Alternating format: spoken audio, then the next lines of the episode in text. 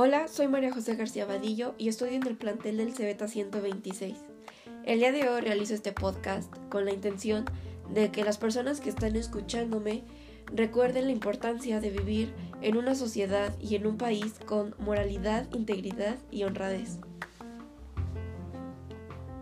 México es uno de los países con un alto nivel en corrupción. Se dice que un 82% de su población ha sufrido corrupción y no es denunciada. Que la mitad de mexicanos han pagado sobornos y que los políticos y policías son de lo más corruptos. La corrupción es la práctica de los antivalores, como deshonestidad, injusticia, discriminación, hipocresía, egoísmo, irresponsabilidad. Es claro que vivimos en una sociedad egoísta, que no quiere darse cuenta de la falta de solidaridad, de valores y de justicia, ya que cada quien se preocupa por sí mismo.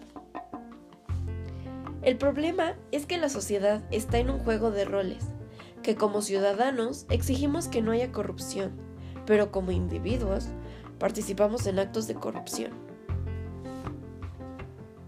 Se le ha llamado reto de la década a la lucha contra la corrupción y este consta de tres compromisos.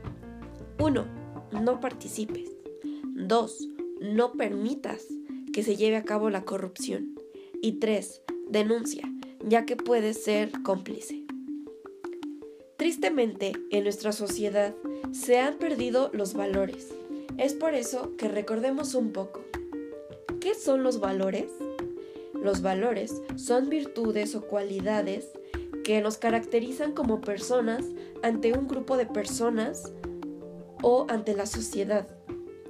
Ejemplos de ellos son el respeto, el amor, la justicia, la libertad, la humildad, la tolerancia, la responsabilidad y la honestidad. Los valores alcanzan el bienestar personal y el de las personas que nos rodean.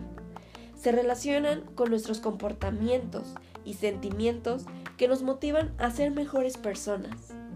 Sirven de guía para tomar nuestras decisiones correctas de la vida y responsabilizarnos de nuestros propios actos. Es importante inculcar los valores desde pequeños, desde que podemos razonar lo que está bien y lo que está mal, ya que los valores nos ayudan en nuestro crecimiento personal día con día. No olvides tus valores.